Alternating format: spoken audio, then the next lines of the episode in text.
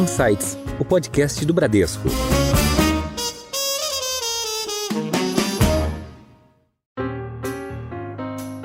Olá, eu sou a Cris Botan e esse é o Insights, podcast com ideias que provocam um novo jeito de pensar. Pesquisa, desenvolvimento, mulheres e Brasil.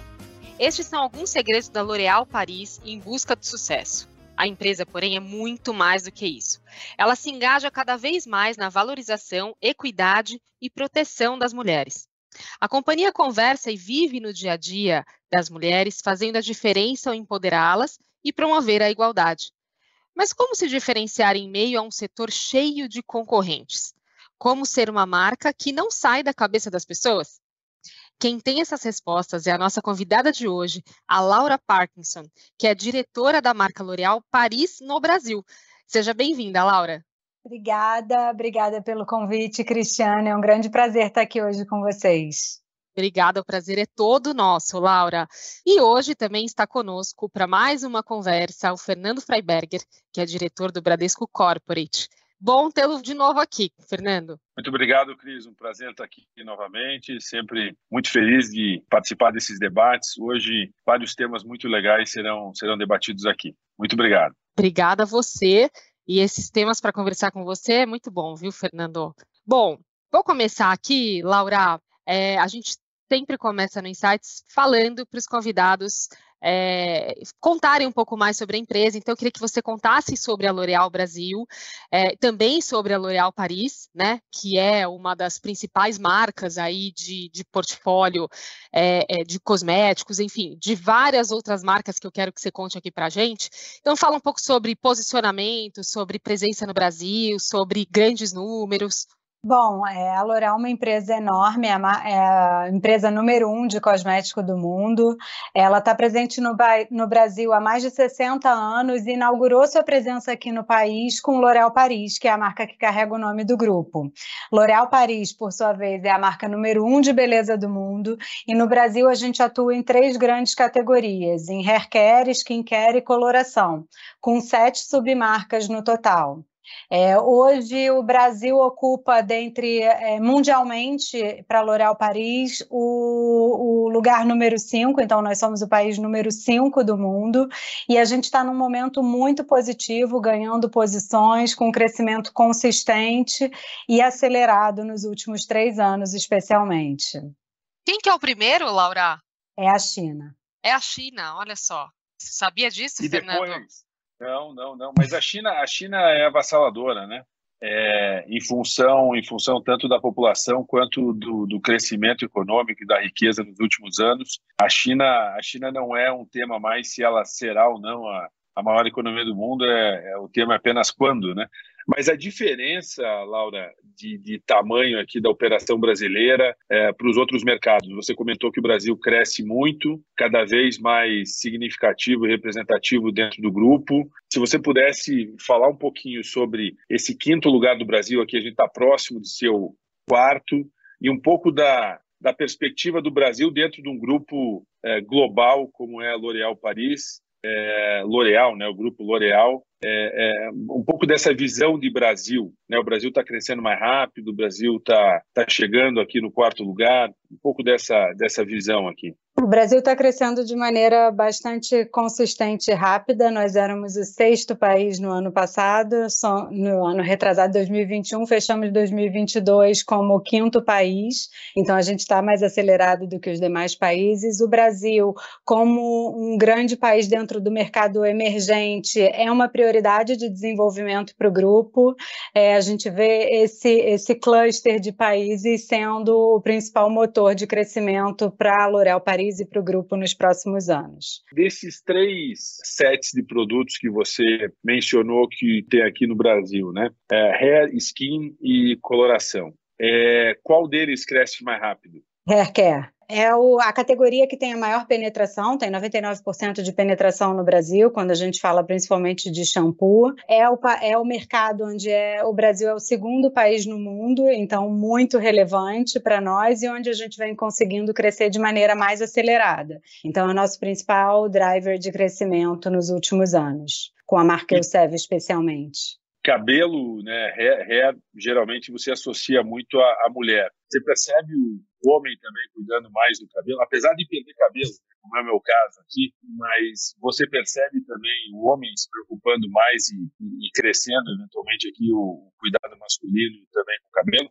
Eu acho que a gente percebe uma grande tendência de beleza em geral do mercado masculino e, obviamente, cabelo entra nisso. A gente viu um grande boom nos últimos anos do cuidado com a barba e ainda é um multi-cuidado quando a gente fala do mercado masculino, é menos específico do que o feminino, né? Então, é o produto para é, cinco em um que cuida da barba, do, do cabelo e tal, mas é uma grande tendência. O skincare também vem aumentando é, para o cuidado masculino, mas ainda é um mercado muito menor do que o mercado feminino. É, L'Oréal Paris é uma marca que no Brasil é essencialmente femini, feminina.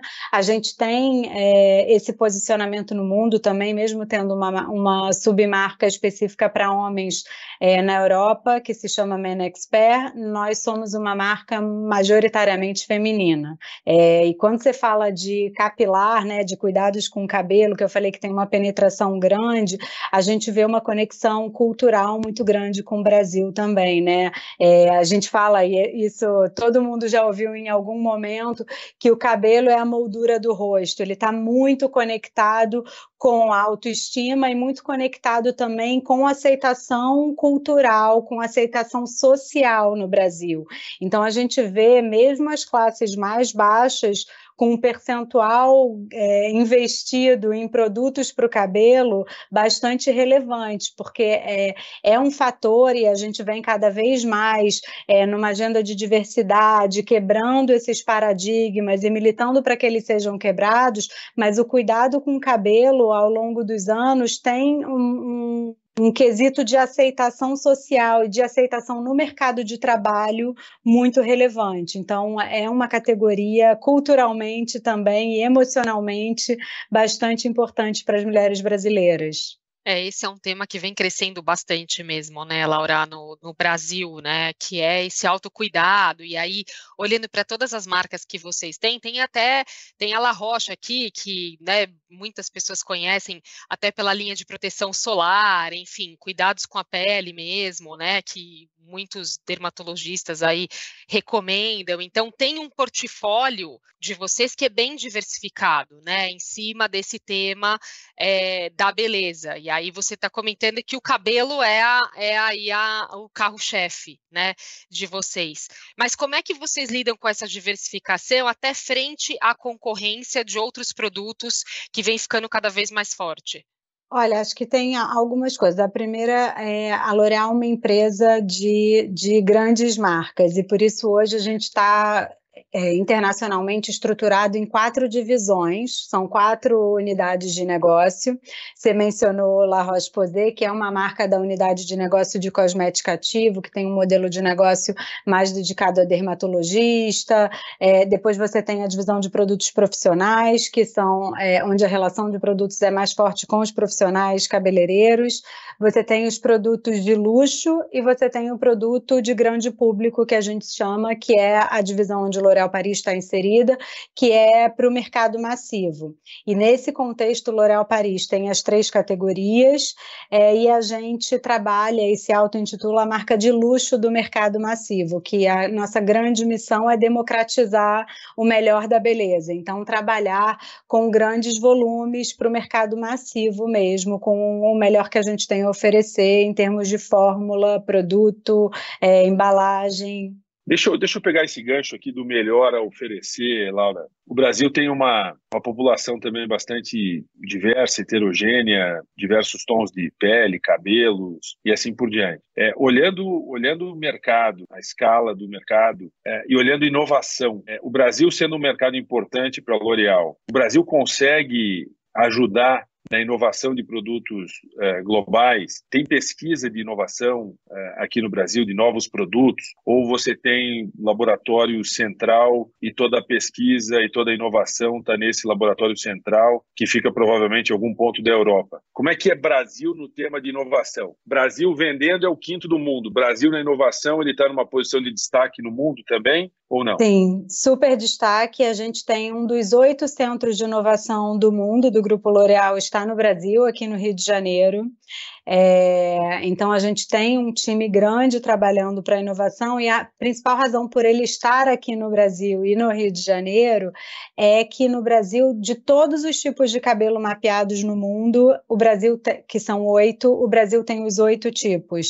De, dos 66 tipo, é, tons de pele mapeados no mundo, o Brasil tem 55. Então, essas são as duas categorias prioritárias na, na pesquisa e desenvolvimento de inovação no Brasil. Brasil, onde sim o Brasil tem a responsabilidade de criar inovação para o mundo, é, muito num modelo de design to inclusion, né? Então, se a gente tem essa representatividade no Brasil, a gente vem também desenvolvendo e testando todos os nossos produtos para garantir que eles sejam inclusivos e exportando tecnologias, inovação, e mesmo o que não é desenvolvido no Brasil é testado no Brasil para que a gente gente tem a garantia de performance. Laura, uma curiosidade, entre, entre você desenvolver um produto, testar o produto e lançar esse produto, é, assim, alguns pontos, né? Obviamente aqui não é, não é científico, não é exato, né? Mas a taxa de mortalidade de um produto, né? De pesquisa e tudo mais, que você começa a testar e, e, e morre, porque várias razões. E depois, quanto tempo isso aqui até chegar é, para o consumidor final? Quanto, quanto tempo demora esse processo de inovação? Olha, a gente não tem um, um, um, time frame muito específico, porque existem diversas modalidades de, de inovação. Né? Você, a inovação pode nascer de uma nova tecnologia descoberta no laboratório, onde eles apresentam para o time de marketing de desenvolvimento, que vai pensar no produto para usar essa tecnologia. Ela pode nascer é, de um briefing é, de oportunidade de negócio do marketing para o laboratório, para uma nova tecnologia. Então, isso tem timings diferentes, obviamente, mas pensando é, hoje, o mais rápido que a gente consegue chegar é, são 18, 24 meses entre o desenvolvimento de um conceito, produto, teste e ele ir com claims verificados, tudo para o consumidor e para um lançamento. É rápido, né? Eu, eu, até achava que fosse mais, mais demorado esse processo, porque também, além do produto, tem todo o tema da embalagem, tem vários temas que, que são fundamentais aqui para para você deixar o produto pronto para ser consumido, né? É, só, só aproveitando esse, esse tema aqui de desenvolvimento de produto é, e te ouvindo um pouco, é, embalagem, qual qual importante, obviamente é importante isso aqui, né? Mas dentro do, do conceito de você criar um produto, é, a embalagem vai, vai, vai junto nesse processo de criação, nesses briefings que você estava mencionando aqui, ou depois que você tem um produto finalizado que você vai pensar na embalagem? Não, ela vai desde o início, né? Como você. Primeiro, porque é, a embalagem vai desde como você se apresenta para o consumidor enquanto produto, enquanto marca, então tem códigos importantes nesse, nesse desenvolvimento. É, ele também precisa levar em consideração é, particularidades da fórmula e tecnologia, então algumas tecnologias demandam alguns tipos de embalagem específicos, seja para a preservação do ativo da fórmula fórmula, seja porque em contato com o meio ambiente a fórmula oxida. Então, assim, tem algumas coisas que você precisa é, considerar por conta da fórmula e depois tem toda a parte marketing, que é de como a gente se apresenta para o consumidor. Então, respondendo a sua pergunta de maneira mais é, direta, desde o momento do briefing, quando o projeto é criado, a embalagem já faz parte desse briefing inicial, mesmo que em termos de design, isso isso corra em paralelo ao projeto laboratorial. Muito interessante isso que você está comentando, Laura, porque eu vou aproveitar esse gancho para falar sobre carbono neutro, né? Vocês é, divulgaram, né, no finalzinho do ano passado, que as quatro unidades aqui do Brasil de fábrica, né, elas elas estão trabalhando aí com carbono neutro e aí tem muito a ver com o que a gente está falando aqui da produção, né, da, da inovação que essas coisas estão interligadas. Quer contar um pouco para a gente sobre esse tema de sustentabilidade? Sustentabilidade é uma agenda muito séria para o Grupo L'Oréal e a gente vem tomando ações bastante importantes já há alguns anos.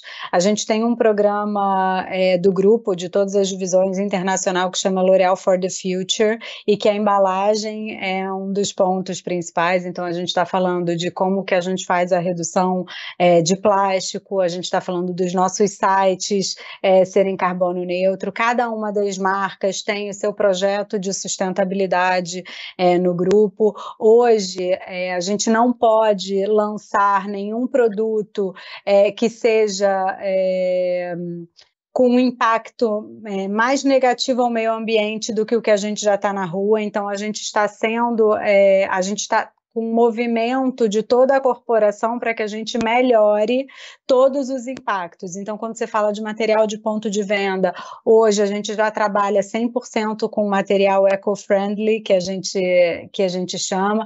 Então, todas as áreas estão comprometidas, cada uma no seu, é, é, na, no seu âmbito de atuação, a melhorar o impacto que a gente traz ao meio ambiente.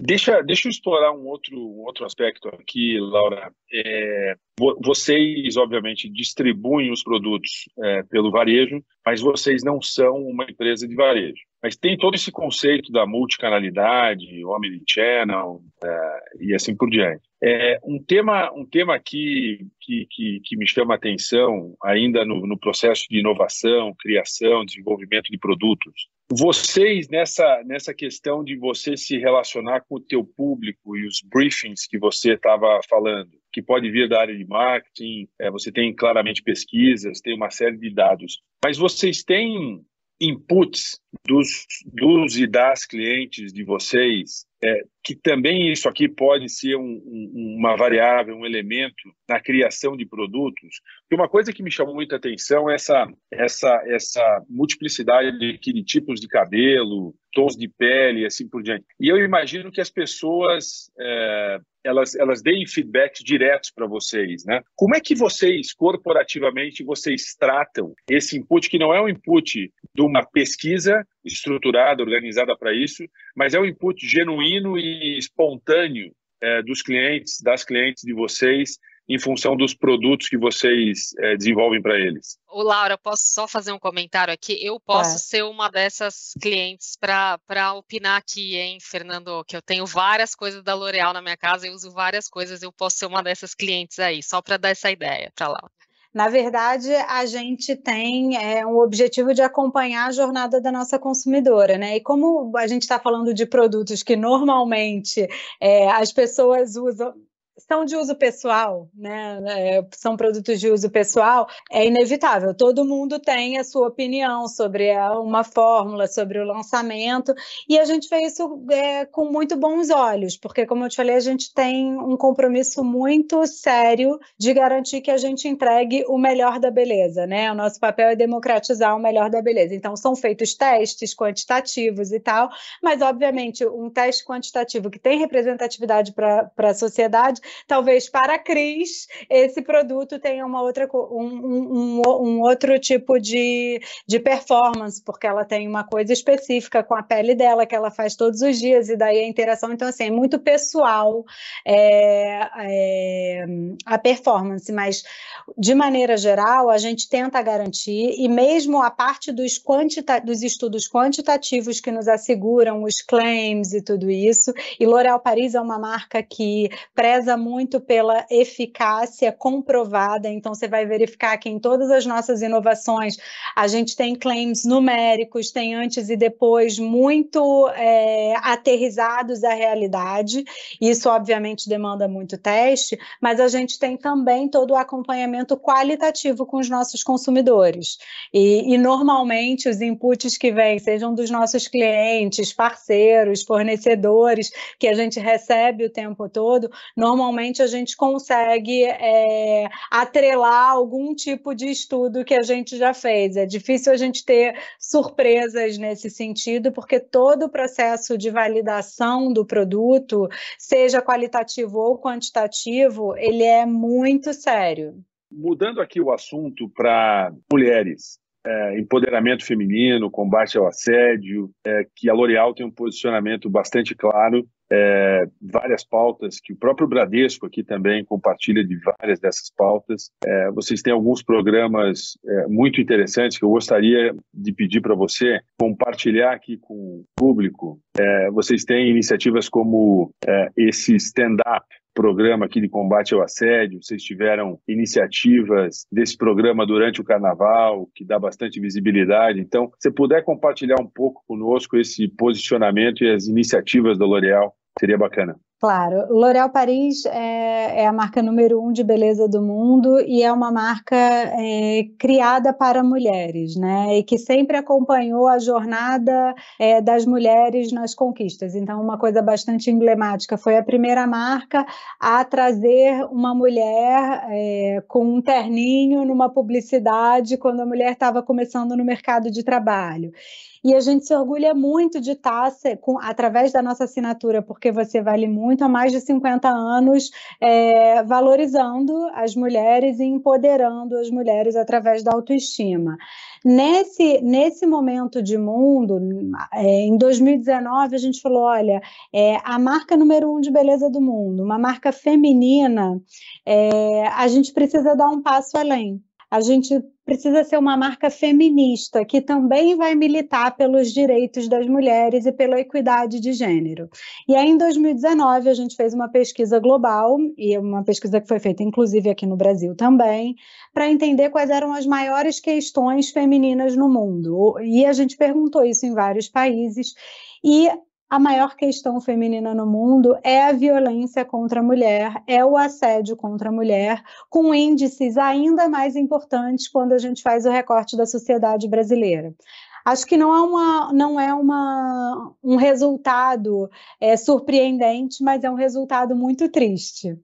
Então, é, nesse contexto, a gente foi internacionalmente e se associou à Right to Be, que é uma ONG americana especializada no assunto, e desenvolveu uma metodologia de combate ao assédio nas ruas. E disso nasceu o nosso programa Stand Up contra o assédio nas ruas. O nosso grande objetivo é transformar essa dura e triste realidade através da educação.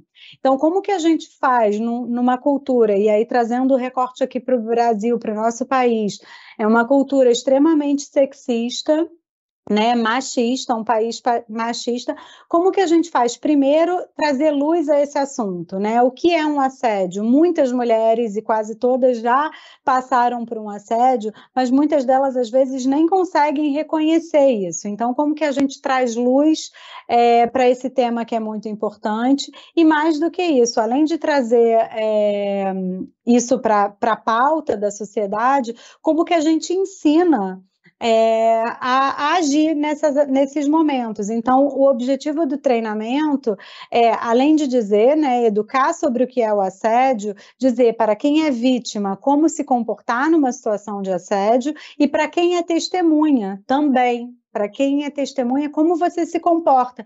Porque muitas vezes, de novo, numa sociedade machista como a nossa, quantas vezes a gente já ouviu em briga de marido e mulher não se mete a colher? Quantas vezes a gente já se viu numa situação de desconforto que não estava acontecendo com a gente e a gente não sabe o que fazer, até por nossa segurança mesmo. Será que eu devo me meter?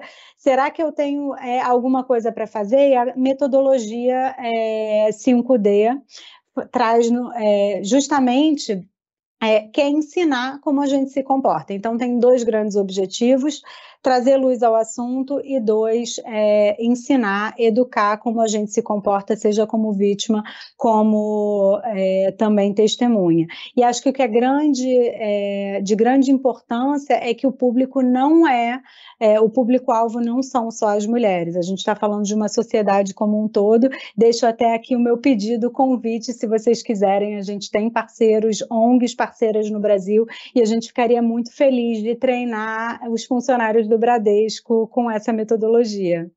Muito bacana. acho que todos os esforços nessa pauta aqui, eles são, eles são importantes, né? Porque, é, claramente, por esses dias nós, nós celebramos aqui o Dia Internacional da Mulher, é, então, quanto mais se tiver essa, essa conscientização e trabalhar essa, essa, essa pauta e a dinâmica dentro das companhias, e obviamente isso aqui expandindo para a sociedade como um todo, é muito bacana, né? É, até para que isso não exista mais, né, Fernando? Acho que essa aqui é a luta mesmo, né? Assim como a gente não, não precise relembrar que tem um Dia Internacional da Mulher, mas que, que isso seja é, tratado com naturalidade no dia a dia, né?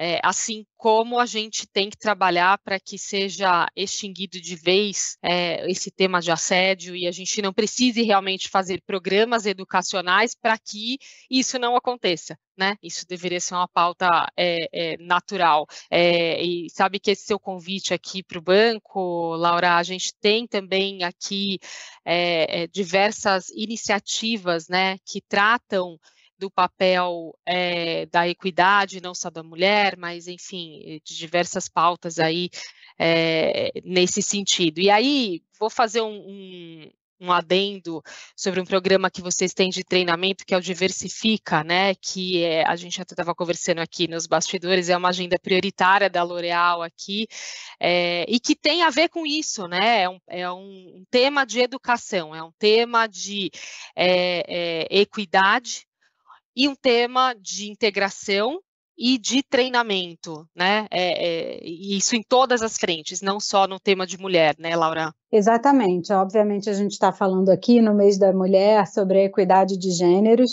que é uma, uma militância muito forte da marca L'Oréal Paris, mas a gente tem também uma grande agenda de diversidade e inclusão. É, a marca L'Oréal Paris, de novo, é a marca número um de beleza do mundo, e quando você traz isso, é, a gente abraça a responsabilidade que a gente tem de trazer representatividade. Assim como durante anos é, a gente criou padrões estéticos, a gente está nesse momento buscando a representatividade, especialmente na nossa comunicação, mas, como a gente já falou antes, a inclusão através do desenvolvimento de produtos específicos, onde a gente pode garantir a performance e qualidade para todos os tipos de cabelo, para todos os diferentes tons de pele. É, tem uma agenda muito importante de marketing, mas tem uma agenda muito importante corporativa, porque a gente acredita que só é possível fazer essa transformação se, essa, se a gente viver essa representatividade internamente com os nossos times. Então, a gente tem trabalhado nisso,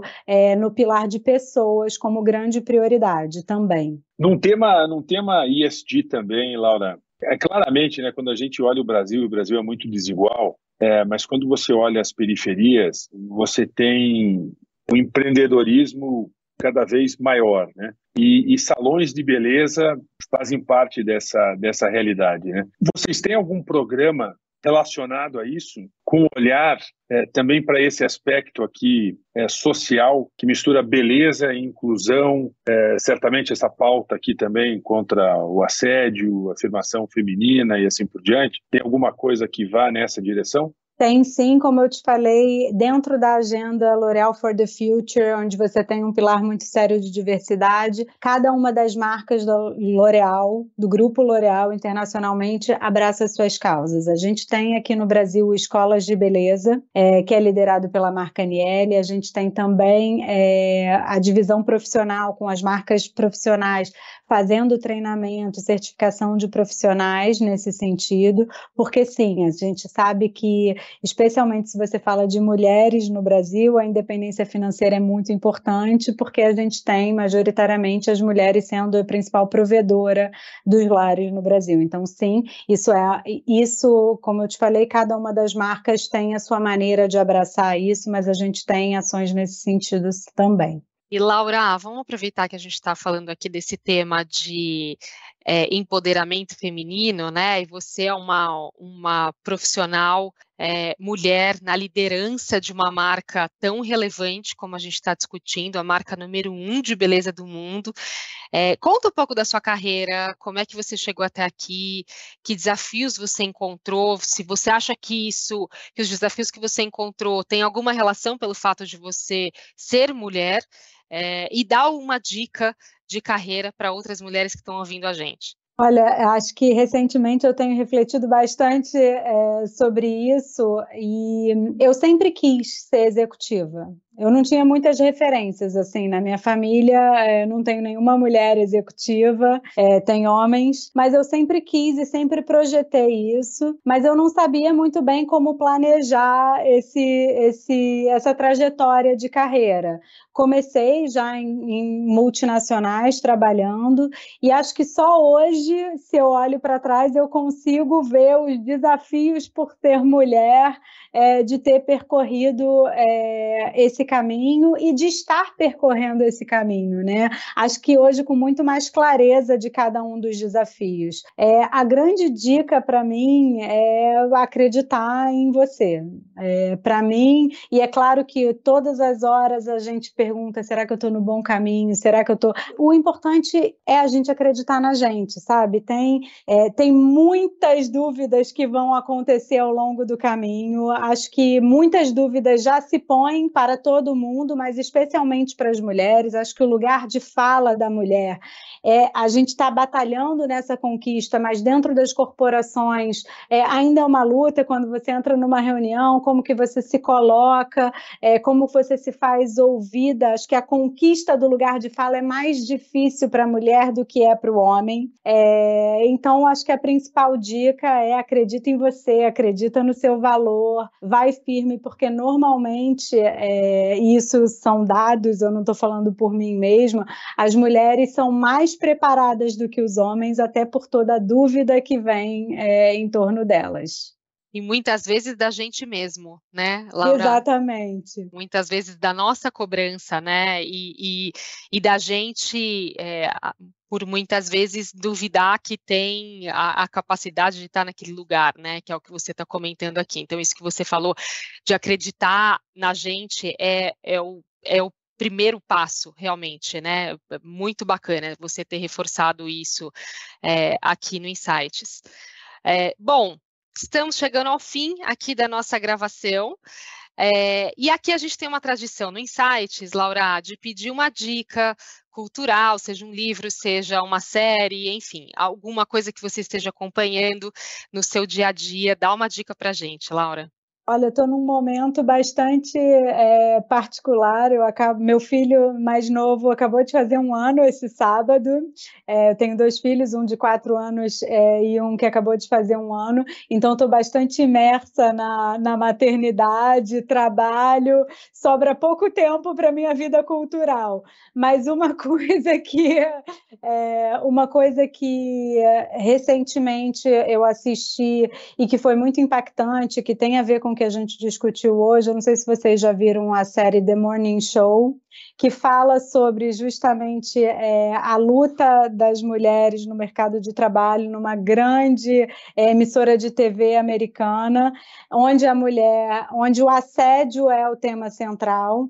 É, o assédio contra as mulheres me arrepia, é um, um tema bastante sensível para mim é, e o que me traz muito propósito, né, no meu trabalho. A gente acabou de falar de um grande projeto que eu tenho muita honra de liderar no Brasil.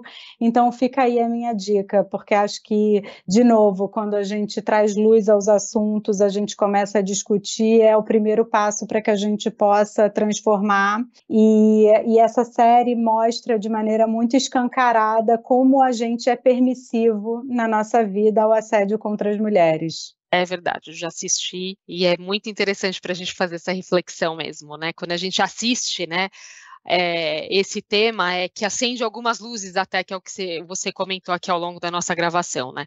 Perfeito. Muito bom, Laura.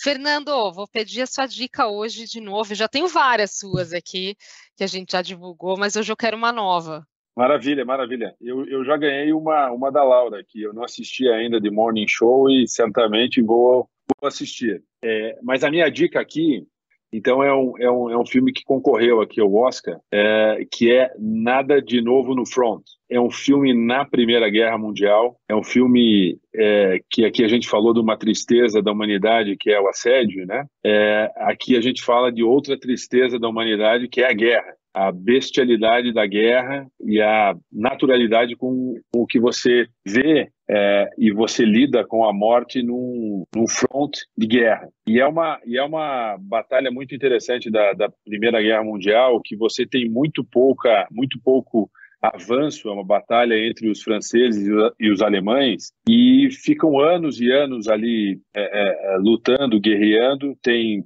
uma, uma quantidade imensa de mortos. É um filme que impacta muito, é um filme longo, um filme lento até certo ponto, mas que retrata a crueldade e a estupidez da guerra. Então, é, vale por isso. E vários pontos de reflexão, né, Fernando? Muito bom. Excelente conversa. Eu quero agradecer a participação da Laura Parkinson, que é diretora da marca L'Oréal Paris no Brasil, que é a marca número um de beleza do mundo. Adorei isso. Trouxe muita inspiração para nós mulheres e um papo muito é, interessante para todo mundo. Obrigada, Laura, pela sua participação. Imagina, muito obrigada a vocês pelo convite. É uma honra poder dividir um pouco da nossa jornada e convidar todo mundo para entrar junto com a gente nessa, nessa militância pelo direito das mulheres e contra o assédio no Brasil. Conte com a gente para isso, Laura. O seu convite, não pense que eu esqueci, não, que o seu convite da parceria está anotado aqui para a gente falar fora da gravação, tá? Conta e com a... a gente. Obrigada. Agradeço também a presença do Fernando Freiberger, meu parceiro de insights aqui, com vários temas diferentes, e hoje a gente falou sobre vários assuntos diferentes, né, Fernando? Sobre principalmente sobre a L'Oréal e a importância que a L'Oréal traz para a autoestima das mulheres. Obrigada, viu? Imagina, obrigado a você, é um prazer sempre estar aqui com você, é uma honra é, estar dividindo esse, esse, esse programa, esse podcast aqui contigo, e, e, e muito bacana ouvir a tua história, Laura, muito bacana ver, ouvir é, os projetos da L'Oréal, parabéns pela tua trajetória, desejo para você sempre muito sucesso. Muito obrigado, Cris. Obrigada a vocês. Bom, o Insights está nas principais plataformas de áudio e no Instagram no perfil podcast.insights. Siga a gente e fique por dentro das gravações, dos bastidores e muito mais. Tchau!